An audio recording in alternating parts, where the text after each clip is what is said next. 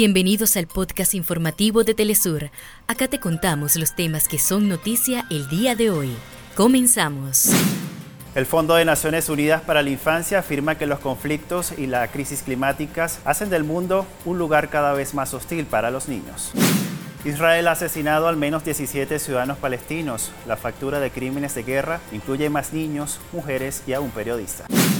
Denuncian que la ley de bases y puntos de partida para la libertad de los argentinos pretende delegar todas las facultades al Ejecutivo. Hasta acá nuestros titulares. Para más información recuerda que puedes ingresar a www.telesurtv.net.